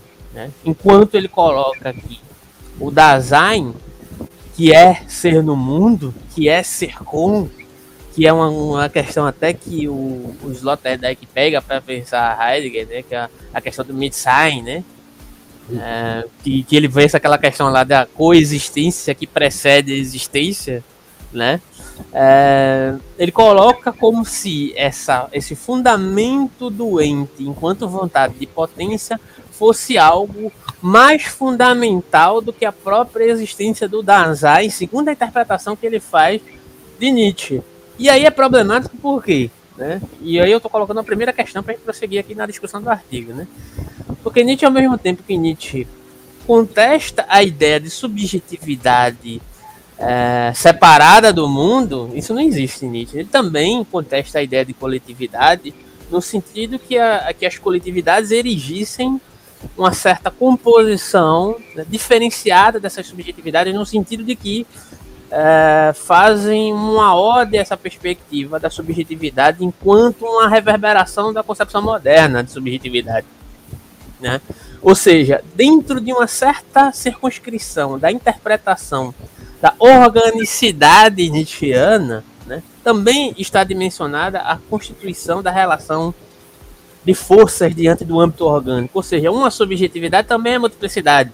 E aí, de certa forma, é, faz valer, em certo sentido, a colocação que o próprio Miller Lauter colocou aqui. Eu, eu, entendo que não é totalmente satisfatória essa argumentação dele, no sentido de responder adequadamente a toda Isso, a questão. Eu também acho que ele não responde plenamente. Que, que Heidegger coloca, mas em um certo sentido, a partir dessa perspectiva da subjetividade, é, não existe uma prioridade da, da vontade de potência como coisa em relação a esse aspecto, entre aspas, subjetivo, porque o Dasein é muito mais do que subjetividade, diga-se de passagem, né?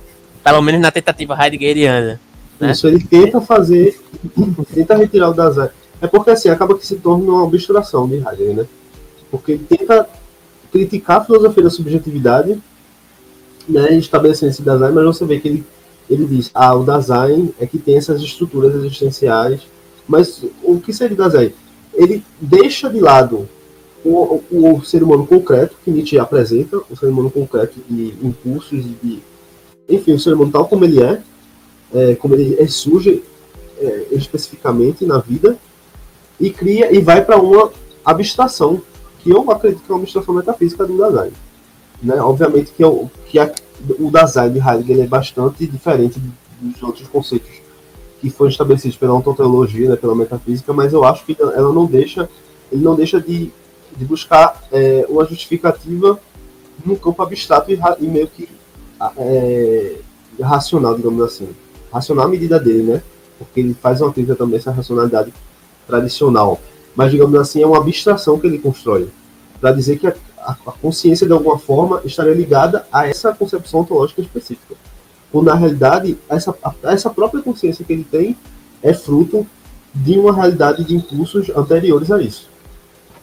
Então, como você falou, é, é bastante questionável essa, essa posição dele sobre a munidade. Aí ele diz: Deixar seria a partir da munidade, elemento constitutivo da estrutura ontológica do Dasein, que toda e qualquer noção outra acerca do mundo seria possibilitada. Isso é outra coisa em Heidegger. A ideia de critérios de possibilidade da metafísica. Ele não, obviamente, não da metafísica, digamos assim, mas critério de possibilidade de interpretação ôntica do mundo. Ou seja, a, a, a ontologia para ele, a estrutura do Dasein, ela seria uma condição de possibilidade desse agir no mundo, desse agir no mundo, desse conhecer no mundo. Ou seja, é a mesma ideia, aquela ideia kantiana, né, que ele tinha de, de condições de possibilidade da metafísica. Aqui se repete a mesma coisa. É tanto que Melassos faz uma crítica a Heidegger e diz que ele é um correlacionista, né? Porque ele, ele erige a essa subjetividade abstrata do Dasein como o ponto de verdade, como a verdade uma verdade ali é, ontológica absoluta que não se reduz à verdade ôntica, digamos assim, mas ela permanece nessa distinção kantiana e nessa, e nessa dualidade, digamos assim, platônica. Pelo menos ao meu ver, é o que eu penso.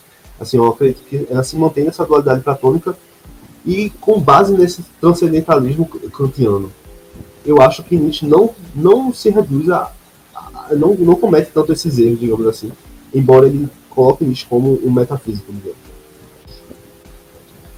É muito doido isso, porque, de certa forma, é uma das batalhas de Heidegger, né, referente à questão do, do Kant, os neocantianos e etc. É uma questão que ele discute bastante em vários livros, introdução à, à filosofia, se não me engano, ele dedica várias e várias páginas a tentar combater essa questão e termina, de certa forma, de acordo com essa visão. Com Cassiré, né? Com, e Cassiré diz que, que ele inter, mal interpreta Kant, na verdade. Não consegue entender o contexto geral de Kant nem do neocantismo, mas ele faz bastante crítica ao neocantismo por dizer que o neocantismo, na verdade, não, não conseguiu entender Kant, né? A partir dos critérios da própria filosofia dele. É, tem algumas questões aqui referente. colocar uma, uma questão aqui referente a Kant para poder finalizar aqui. E aí a gente fica de, de marcar aí um, talvez um segundo ou talvez um terceiro momento, tentar explorar mais essas questões. Eu acho que é muito. Tentar explorar assim, alguns aspectos, mas tem muita coisa para falar, tem analisar mais profundamente assim, o ponto de vista de Heidegger, falar sobre essa questão de Kant mais profundamente. Então, é isso. E sobre o projeto deles, né? De superação da metafísica, assim. Será que foi superado mesmo? Será que conseguiu superar? Heidegger conseguiu superar a metafísica? Então, tem uma questão que eu queria colocar, né? Por exemplo, voltando para aquela questão do a priori kantiano, né? A priori como necessário, universal, verdadeiro, né? é, o perspectivismo nietzschiano como negação dessa condição, né, ele se reverberaria como uma negação do idealismo da modernidade, que é um dos pontos fundamentais também aqui, né? Não, não podemos esquecer também, né? Entretanto, se você considerar a perspectiva do criticismo kantiano, né, é, referente a uma ideia que não se circunscreve apenas a partir da perspectiva do a priori kantiano como algo único, né? Ou seja, um sentido de a priori constitutivo fundamental e um, um a priori regulador, né? Poderíamos atribuir, de certa forma, um princípio regulador à perspectiva de um certo a priorismo, a noção, digamos assim, do diagnóstico que Nietzsche faz a partir da própria noção de perspectivismo. Ou seja, é como se o próprio perspectivismo, o diagnóstico de Nietzsche diante do perspectivismo, a partir da crítica que erige-se, por exemplo, o a priori não é algo apartado do processo histórico, mas ao mesmo tempo, compreendendo essa produção da perspectiva histórica a partir de um determinado sentido, ele só seria possível a partir de uma certa condição específica diante da, de, um, de um erigir de uma determinada cognição, entende assim? Entende isso que eu estou colocando? Uhum. Né? O mesmo argumento que Nietzsche coloca referente a Kant, né, diz, olha, você está dizendo que é esse aparato cognitivo é algo estanque, que a partir de uma determinada condição de possibilidade é, ele erige-se a partir dessa, dessa determinação, né? mas isso aí é histórico. Pensando que Kant poderia devolver a pergunta, né? mas você só pode pensar essa condição histórica a partir de uma condição de possibilidade dada como tal, né? Isso. Ou não? Ou tu acha que não? Existe uma certa regulação dentro dessa dessa influência nietzschiana, digamos assim, dentro do, do pensamento kantiano, que termina voltando para ele, você não acha não? Voltando para o próprio Nietzsche? Sim. Para Nietzsche. Sim, eu acho assim. Primeiro, é inegável que teve influência de Kant do, e do idealismo alemão sobre Nietzsche, principalmente por conta, eu acho que por conta da influência de Schopenhauer também, né? Mesmo que Nietzsche tenha se afastado de Schopenhauer, ter feito toda aquela crítica a Schopenhauer, acho que existem aspectos schopenhauerianos da filosofia de Nietzsche em quase todas as fases do pensamento dele, assim. Mesmo que ele se afaste né, dessa, do pessimismo eh, schopenhaueriano, e inegavelmente ficou ali certos resquícios do pensamento kantiano. Eu acho assim, quando Nietzsche faz a crítica, Nietzsche consegue se opor a Kant muito fortemente em relação, sobretudo, a a crítica da razão prática, né? ao, a concepção, ao mundo moral de Kant. Mas é, eu acho que existe uma certa influência do idealismo transcendental de Kant na, na concepção de Nietzsche, na, na forma do perspectivismo de Nietzsche. Mas, assim, eu acho que Nietzsche não, não permanece somente, somente aí. Eu não entendi direito a tua pergunta, eu queria que tu repetisse essa última pergunta que tu fez uh, um aspecto regulador a priorista. É algo próximo, digamos assim, do que, uh, por exemplo, o perspectivismo é, de certa forma, ele se relaciona com uma certa concepção de interpretação do mundo que automaticamente se relaciona com a vontade de potência. O que é a vontade de potência? É algo que existe a partir da vida, uma vontade de predominar, de subjugar, de se apropriar. Né? Logo, automaticamente, tudo que é vivo é dotado de vontade e potência, porque ele conduz a essa suposta interpretação do mundo a partir de um ímpeto, digamos assim, supostamente é, animal, né? que erige essa suposta racionalidade e que, de certa forma, vai se constituindo de acordo com, a, com as relações que se dão no mundo, de acordo com uma determinada concepção é, de uma certa organização ou desorganização do mundo. E aí aparecem duas questões né, que Nietzsche coloca. Quando um organismo se organiza hierarquicamente, é quase que como se ele exercesse a sua vontade de potência de forma saudável. Quando ele se torna anárquico, ele é, demonstra a sua vontade de potência de forma ressentida, né? Uhum. É quase como, como que uma brochada da vontade de potência, né? e aí, de certa maneira, ele, ele, ele, estabelece essas relações, né? E aí a crítica que ele erige a partir da concepção cognitiva kantiana diz assim, olha, essa, esse aparato cognitivo ele não é a priori, não existe esse a priori, ele, ele é dado ah, uma condição de possibilidade histórica dentro dessas relações.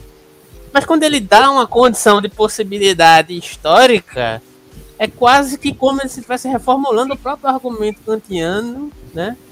em contraposição ao argumento kantiano. Né? Existe Isso. uma condição de possibilidade histórica, entende o que eu estou querendo colocar? Acaba, que, acaba sendo uma outra condição de possibilidade, né? Porque assim, e meio que é, bate nessa questão de, de Heidegger também, porque para Heidegger a condição de possibilidade é essas estruturas existenciais do Dasein. E quando Nietzsche faz isso, eu também acho que acaba afetando um pouco ele, porque é muito difícil. Essa questão é muito difícil escapar de Kant. O grande problema é esse. Você vê hoje em dia Melasso falando, fazendo essa crítica. Ah, não, nós, temos, nós podemos escapar do pensamento kantiano saindo do correlacionismo, né? Ele chama de correlacionismo. Mas ele cria outra estrutura de condição. Então, em que sentido? Como é possível escapar desse, desse, desse jogo, né? De dizer, ah, não, a estrutura de condição de possibilidade ela também é historicamente condicionada. Mas em que medida isso também não é um, uma própria condição de possibilidade desse pensamento, digamos assim? Então, a, a influência de Kant, a, a, mesmo quando ele critica, reverbera sobre ele. Ou, a base do pensamento, a forma como Kant pensa, né? A condição de possibilidade. O que tu acha? Vai. O que tu acha sobre a questão, e principalmente assim, será que o perspectivismo de Nietzsche ele consegue se desatrelar desse, dessa busca por uma condição de possibilidade na metafísica? Aí entra a outra questão, né, que eu vou ter que mencionar aqui, vou tentar ser sucinto, que é referente à própria constituição do que seria essa relação do perspectivismo com a vontade de potência, entendendo que a vontade de potência não é uma unidade ontológica, é, já adiantando essa questão como é, a vontade de potência é o que se reverbera a partir de um certo ímpeto de, de, de, sobreposição que está relacionado a tudo aquilo que vive, de certa forma. Mas não é uma substância, não é uma, uma um algo fundamental que está circunscrito de uma determinada forma única nos organismos. Né? Mas é o próprio processo do dever histórico circunscrito no mundo da vida, né? que se apresenta de inúmeras formas. Né? E duas dessas formas é a forma pujante e a forma adoecida, que Nietzsche diagnostica a partir da relação humana diante do processo civilizatório. Então a vontade de potência não é uma coisa, né? É, esse é um dos problemas, inclusive. Né? Inclusive, o próprio Jung faz uma interpretação acerca da vontade de potência, como se a vontade de potência fosse uma, uma coisa egocentrada. Isso é um erro, né? né?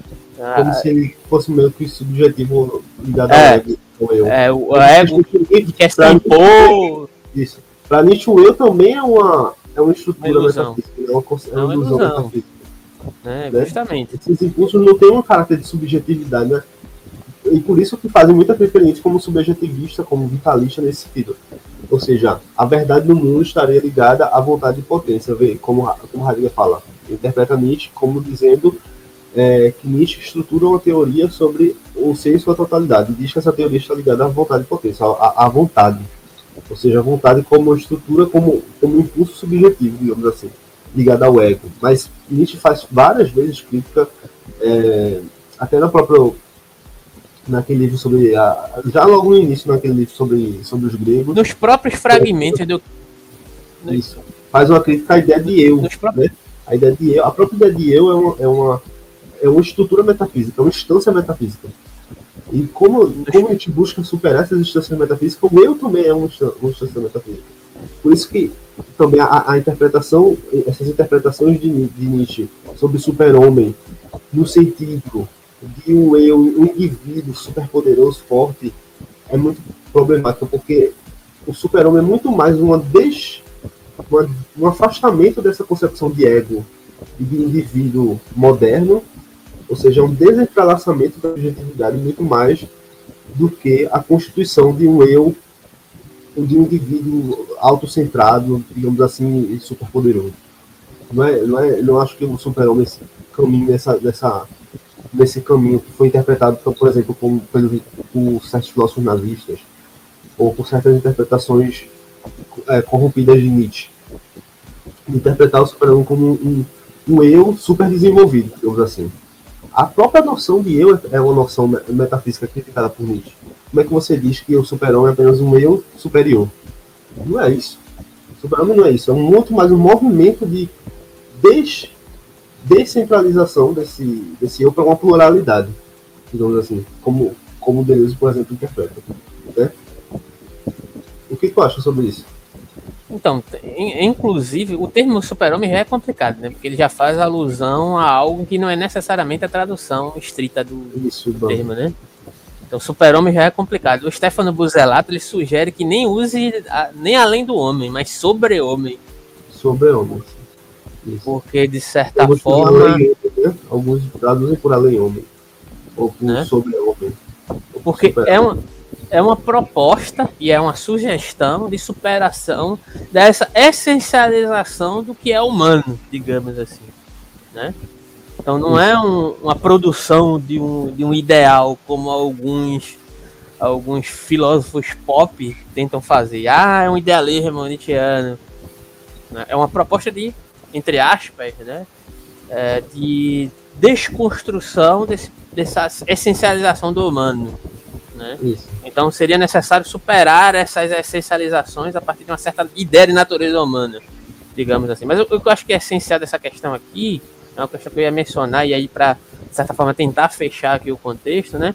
É que o conceito nietzscheano de mundo, ou a relação de interpretação de mundo de Nietzsche, né, ele se caracteriza por uma série de efeitos dinâmicos, complexos, é, de, de, variadas organizações que se estabelecem de uma forma totalmente complexa e, e, e, mais dinâmica possível, de forças vivas e inteligentes, né?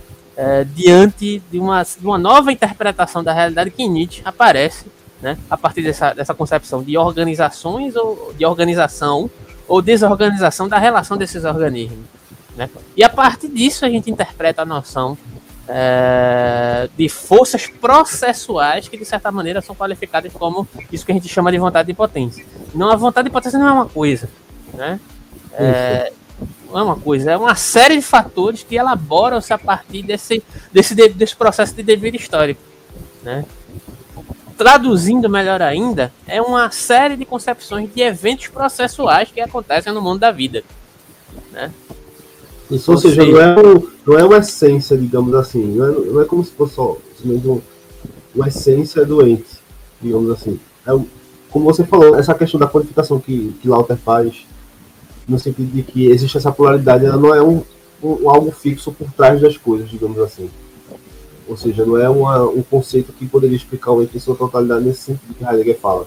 Né? Porque existiria essa, essas diversas quantificações. É, nesse mundo da vida, ligado a essas diversas potências que se que crescem, se destroem, nascem e, enfim, estão em conflitos entre si. Então não existiria ali um ponto em que diria, ah, isso aqui é, é, é a essência do, do todo, digamos assim. Pronto. Esse é um dos pontos que eu acho que o perspectivismo de Nietzsche, de certa forma, ele, ele consegue escapar do kantismo. Porque o kantismo ele pressupõe um eu. Isso. Ele pressupõe um eu consciente. E Nietzsche admite uma inteligência que faz parte dessa composição orgânica que não está circunscrita ao eu. Esse é um dos pontos. Que transborda o eu, é como se o eu ele não ele fosse somente um efeito ali, só fosse um momento, digamos assim, mas não é. O, o, o eu é, é, como também uma ilusão, digamos assim, criada pela, pela linguagem, né? Criada pela, por essas concepções metafísicas que a gente tem de se relacionar com o mundo. Ele bate muito na tecla da crítica ao cogito de Descartes, que, que é autorreferente, né? Então, eu, eu também concordo com essa, com essa ideia. E deixa eu só ver se tem alguma coisa que eu gostaria de mencionar aqui. Né? Eu queria que falasse também sobre essa questão, que é no final desse artigo que João fala sobre essa, essa ideia de que o Nietzsche, na realidade, ele inverteria essa questão de Descartes. É, isso é interessante. Tem, acho que tem a ver com o que eu estou tentando buscar aqui. É porque é uma questão bem longa. A gente vai fazer mais. Eu acho que no mínimo merece mais duas relives esse tema aqui. É, eu também acho. Porque, Mas assim, qual é o trecho exatamente? Me diz aí. É embaixo, é no último. Qual a página? É no último tópico. Deixa eu. Esse aqui? Invertendo a árvore de Descartes. É isso. Mas qual é o trecho? É todo esse trecho aí, eu acho. Não, vê só, essa questão de Descartes eu menciono direto, inclusive, né? Vamos pegar a frase célebre de, de Descartes: penso, logo existo. Nietzsche pega essa frase e diz: é, existo, logo penso. Né? o que, que pressupõe a partir dessa questão aí? Né? É, qual é a inversão que está pressuposta aqui? Existe um sustentáculo na concepção cartesiana que é, é, apesar de que não, não, não, não de forma tão rigorosa assim, né? Porque se você for ler lá o, o discurso do método e meditações metafísicas, você vai ver que Descartes se despe de certezas até certo ponto. Tem certas coisas que ele não, não desapega. Por exemplo, olha, não dá para se desapegar da tradição religiosa da nossa época, né? Porque é Isso. algo que. Como assim, velho? Né? Tipo, que merda é essa? Mas enfim, beleza, né? Dá para sustentar. Isso não quer dizer que eu esteja pormenorizando a figura de Descartes, porque foi importante para um desenvolvimento em um determinado sentido filosófico. Se ele não tivesse pensado o que ele pensou na época dele, a gente não poderia ter desenvolvido. também, né? De Kant, a filosofia é, eu acho complicado quando a galera diz, ah, mas que merda é esse que Descartes pensou? É porque tu tá olhando com um olhar agora do século XXI para um cara que tava circunscrito lá séculos anteriores, né? E tipo, é, é um anacronismo pensar assim. Mas a gente é. pode criticar, de certa forma, é, com a ressalva da questão da, da, do anacronismo, né? A mesma coisa que aparece certa, certos termos né, em Nietzsche que por muitas vezes aludem a uma certa perspectiva de um certo racismo, onde não existe necessariamente um racismo, apesar de que Nietzsche era um, um escravocrata, né? Isso aí é fato, não dá para a gente ficar passando panos quentes nessa questão, né? Ele fazia, ele era contraposto a uma questão é, ao abolicionismo, né? Mas aí a gente também a gente não pode ficar vendo menções no sentido anacrônico que era um uso comum, inclusive outros pensadores recentes como Jung, Freud, etc né? E quando a gente modificou a visão acerca de determinadas coisas, isso aí é um problema que às vezes aparece, né? Por exemplo, na genealogia da moral tem muito disso, né? Às vezes Nietzsche está contestando... Eu, eu, acho assim, é, eu, eu, acho assim que, de fato, não dá para negar, mas não, não, nem no sentido de justificar, mas assim, existe um fundamento por que Nietzsche faz isso, né? A ideia dele é uma crítica também ao, pensamento moderno, então, assim, ele vê os valores modernos como valores morais da decadência. Então, a partir do momento que você busca tratar sobre, por exemplo, igualdade, enfim, sobre diversas coisas é, que são caras ao pensamento moderno, entra-se num conflito também com a, com a crítica nietzschiana. Isso é uma coisa inegável, assim, né? Tem gente que, ah, vamos interpretar Nietzsche como democrata, como... Eu também sou muito, assim, muito cético desse tipo de, de pensamento. Acho que Nietzsche ou, por exemplo, Nietzsche como, como filósofo de direita ou como filósofo de esquerda. Eu acho que Nietzsche é um crítico da própria política moderna, em geral, das, das pretensões. Isso era um tema até para um, uma live, a política e Nietzsche, né? Tem um livro muito interessante sobre isso, né? Inclusive, e, e, durante muito tempo se pensou Nietzsche como um pensador apolítico, e não é necessariamente o caso, né? Existe um comprometimento Isso. crítico, na verdade, a certas concepções essencialistas da política, mas isso não quer dizer que Nietzsche não estivesse pensando um grande projeto político a partir isso. de uma certa crítica à cultura, né? Inclusive, grande política, pequena política, são vários conceitos que aparecem ali em Nietzsche, inclusive, né? Isso é muito interessante. Mas o que eu queria dizer é há elementos concordo com isso que você mencionou, inclusive tem a ver com o que eu estava falando, mas há elementos em Nietzsche, inclusive, que servem como ferramentas para contestar certas questões que apareceram na ciência de sua época, que na verdade determinavam o lugar é, de certos grupos a partir de uma ótica racial. Isso aparece na genealogia da moral. E, em certo sentido, pensadores decoloniais, como por exemplo Franz Fanon, pensam a questão colonial às luzes de Nietzsche. É uma coisa assim, tipo, muitas vezes passa batido. Isso não quer dizer que Nietzsche era um pensador decolonial, até porque seria totalmente isso. absurdo pensar isso, né? Mas há elementos, né? Há elementos que suscitam uma questão para além da, de certas defesas que Nietzsche fez. Esse é um ponto interessante. Né? Que não vai dizer que, ah, né, ah, olha, tá vendo, Nietzsche era um progressista. Não, não é o caso.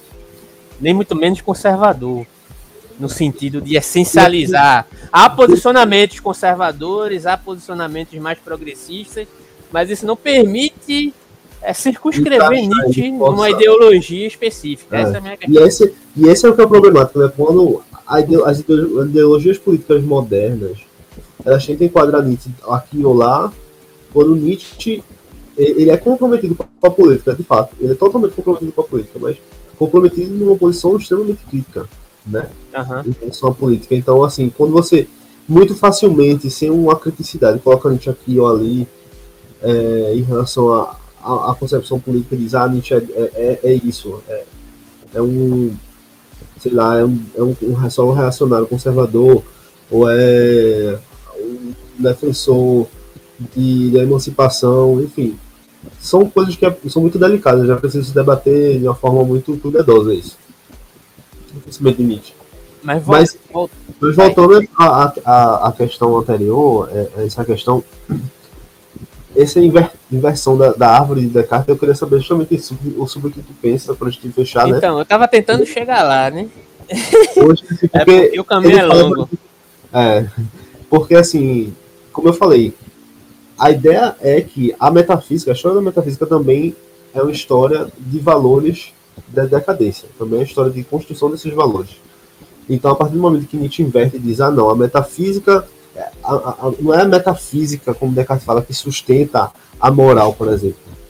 É a moral, os valores morais, os preconceitos morais que sustentam muitos sistemas metafísicos e crenças metafísicas. Você vê, por exemplo, na religião uma coisa muito presente, na tradição cristã isso é muito presente. A, a própria, a própria concepção cristã de, de, mundo é uma concepção completamente comprometida com o tipo de, com o tipo de moral específica. Digamos assim, é como se quase se a moral justificasse a crença na, na religião. É como se. É, por isso a crítica de Nietzsche é tão forte, né? Porque uma, a crítica à moral religiosa ela vai além de simplesmente dizer, ah, Deus não existe como muitos anticristãos anti banais fazem, né? Digamos assim, a falar, ah, mas isso, essas coisas não existem. Nietzsche nunca, nunca parte para esse, esse tipo de crítica, porque ele sabe que, no fundo, isso não é relevante. O que é relevante são os valores morais que estão por trás, esses impulsos morais, esses preconceitos morais que estão na raiz desse pensamento. Digamos assim, por isso é, é brilhante a, a genealogia moral nesse sentido. Aí eu queria saber o que tu acha sobre essa questão sobre o fato de Nietzsche inverter, assim, dizer, não, não é a metafísica que sustenta a moral. A moral são os preconceitos morais, são os valores morais que são o sustentáculo de todas as concepções metafísicas religiosas que, que a sociedade tem. Então, voltando para a questão de Descartes, né, isso fica muito claro quando você vai olhar ali em Descartes, o que é que, de certa forma, vai fazer a validação do pensamento, entre aspas, científico cartesiano. Né? Ele diz: Olha, se eu consigo pensar a ideia de perfeição, é porque existe algo de perfeito em mim e que vai me direcionar, de certa forma, para um conhecimento mais adequado do mundo. Né? Digamos assim, basicamente. Mas o que é que vai validar essa, essa, esse, esse meu direcionamento específico acerca de uma certa concepção de um eu né, que baseia-se na certeza da existência, de penso logo existo, né, disso não posso duvidar, mas já pressuponho que exista um eu coeso que, que de certa maneira, é, erige essa, essa, essa impossibilidade de duvidar da existência do próprio eu, né, mas que valida um debruçar-se do conhecimento a partir uma perspectiva de que existe esse algo né, que pode validar, de certa maneira, o meu conhecimento a partir de certas ideias abstratas em Descartes né, que constituem esse eu. Né? Ou seja, é a própria abstração, é a mesma questão que Heidegger, a gente começou a mencionar aqui, é, em vários momentos sobre Nietzsche, né? É que existe uma, um pressuposto inicial que, de certa forma, é mais valorativo do que a própria expressividade orgânica da vida. E aqui, orgânico, eu não quero dizer que exista um vitalismo reducionista em Nietzsche, né? no sentido de que é, é, pressupõe que, a partir de um determinado exame específico, a partir de um erigido a uma noção de técnica, como diz Heidegger, eu possa fazer uma verificabilidade do organismo de que ele é constituído né, em determinado sentido, e a partir disso é o pressuposto inicial para que eu possa analisar a vida. Não é isso. Né? Mas uma certa dinâmica que erige a partir, inclusive, de uma possível concepção metafísica, né, de certas impossibilidades que erigem-se a partir do aparecer do próprio organismo, né, de, de compreender a si mesmo. Não sei se você consegue entender o que eu estou querendo dizer. O próprio organismo ele não tem uma, uma uma interpretação. Eu acho importante porque, assim, justamente também para afastar Nietzsche, para afastar Nietzsche dessas concepções que é um, é um filósofo somente vitalista, né? É, é isso. Eu poderia até falar sobre essa questão, assim, essa, essa perspectiva tua não entra em, não é uma, uma resposta àqueles que dizem que Nietzsche é um vitalista, somente um, um filósofo vitalista. É justamente isso. Né? Porque quando Nietzsche fala dessa dinâmica a partir da perspectiva de vontade e potência, parece que ele está dizendo que, ah, na verdade, é só fazer uma redução ao material, né? e aí a gente nega toda a metafísica tradicional e está tudo certo. É só se dispor a partir de uma certa ideia específica do corpo. Né? O corpo, enquanto estou pegando no meu corpo, eu sei do que ele é feito, eu tenho cinco dedos, e sou constituído de tantas células. Não, ele diz que dentro desse processo corpóreo existem impossibilidades de compreensão, inclusive a partir da própria noção de corporeidade, de uma compreensão do corpo em relação a si mesmo, em referente às suas constituições, referente às suas, aos seus conflitos e disposições. Sempre há uma lacuna dentro da própria noção interpretativa do organismo para consigo, mesmo. Sempre há uma certa dinâmica que acontece de uma determinada forma que não é possível ou passível de ser interpretada. E aí, nesse sentido, volta a questão de Kant. Ah, então é uma, é uma questão corpórea que presume que há uma coisa em si que acontece ali, de certa forma, mesmo que de uma maneira relacional, de maneira múltipla dentro de um organismo, não necessariamente. O que o Gunter Abel coloca é que é uma noção de contínuo.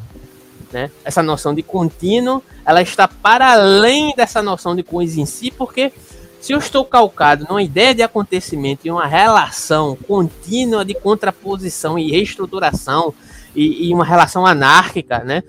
Porque Nietzsche entende que a vontade de potência, quando ela se exerce de forma pujante, ela se organizou de uma maneira hierárquica, né? Forte, pujante. Quando ela degenerece, ela, de certa maneira, ela se tornou anárquica, enfraquecida. Isso acontece de maneira contínua e, é, e não cessa de acontecer, né?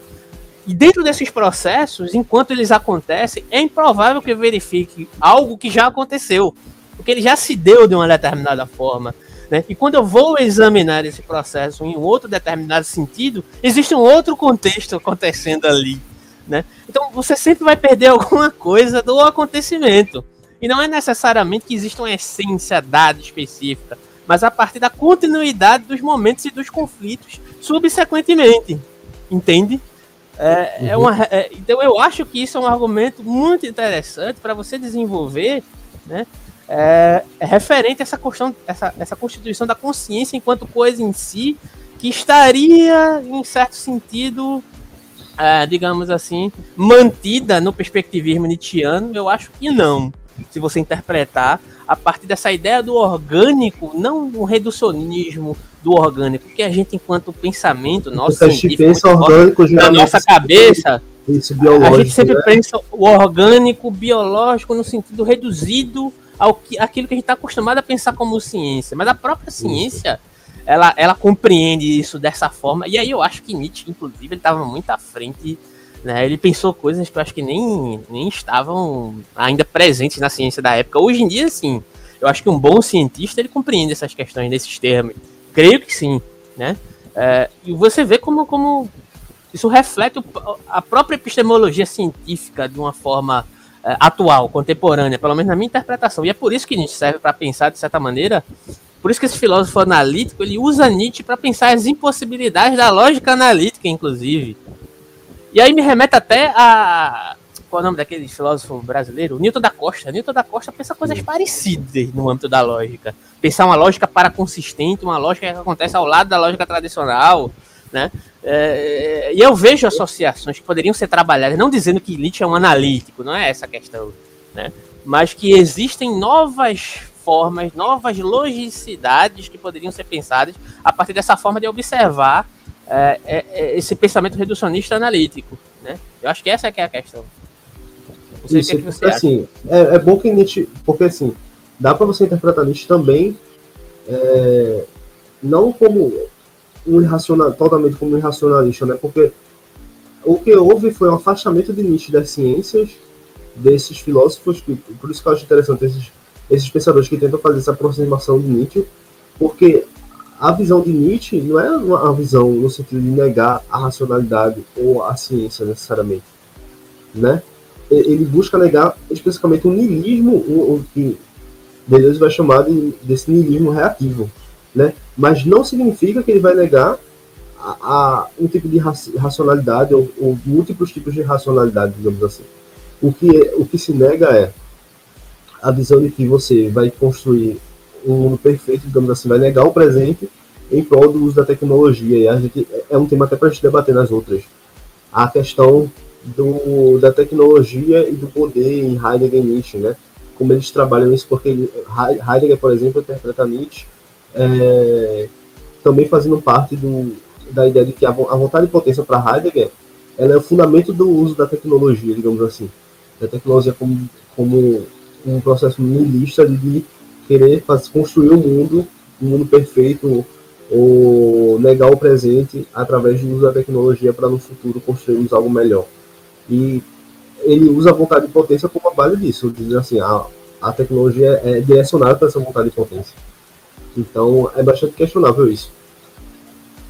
Mas eu, eu, eu concordo com o que você estava falando, assim, esse, esse aspecto de continuidade, ela não, não se reduz ao, primeiro, não se reduz a um vitalismo, né, e não se reduz a um tipo de monismo ou dualismo, digamos assim. O materialismo raso, né, não é como se Nietzsche também fosse só um materialista, digamos assim, um materialista que é, usando a ciência, mas ele busca interpretar o mundo pelo próprio mundo, e não buscar uma estrutura para além do mundo. Então, o pensamento dele não está completamente afastado dessa, dessa proposição científica, digamos assim. O que ele busca se afastar é do valor de niilismo reativo que, muitas, que, que muitos construíram em torno da ciência. Isso sim. Então, e é importante ressaltar que ele não só está querendo negar as perspectivas metafísicas platônicas, cristãs, modernas, mas também as questões essencialistas presentes na própria ciência, né? Isso, Isso é importante ressaltar, né? Porque lá na, na, no final da primeira dissertação da genealogia da moral, tem quase que uma explicação do próprio Nietzsche, né, das preocupações dele sobre a questão da medicina e da fisiologia da época dele, que vão, de certa forma, é, ressaltar essa questão que eu mencionei aqui. Isso. Né? Mas é, é só, é, basta ir lá ler. É muito tema, dá pra, dá pra debater muita coisa sobre, sobre essa questão. Acho que a gente tem que fazer umas duas, três lives. Então, é isso. isso. Já tá dando duas horas de live. Então, beleza, a gente vai encerrar por aqui, a gente marca aí outra data aí para discutir essas questões, talvez a gente adentre mais especificamente na próxima live sobre as questões propriamente de Kant, mais a referente à questão do perspectivismo e, e, explore mais alguns conceitos de Heidegger especificamente e como se relaciona com o próprio livro do Heidegger lá, algumas afirmações de Nietzsche. E valeu, é isso. Quem estiver assistindo isso aí, se inscreva no canal, compartilhe, deixe comentário, as suas concordâncias, discordâncias, opiniões, né? E até a próxima live. Valeu. Até a próxima. E é isso.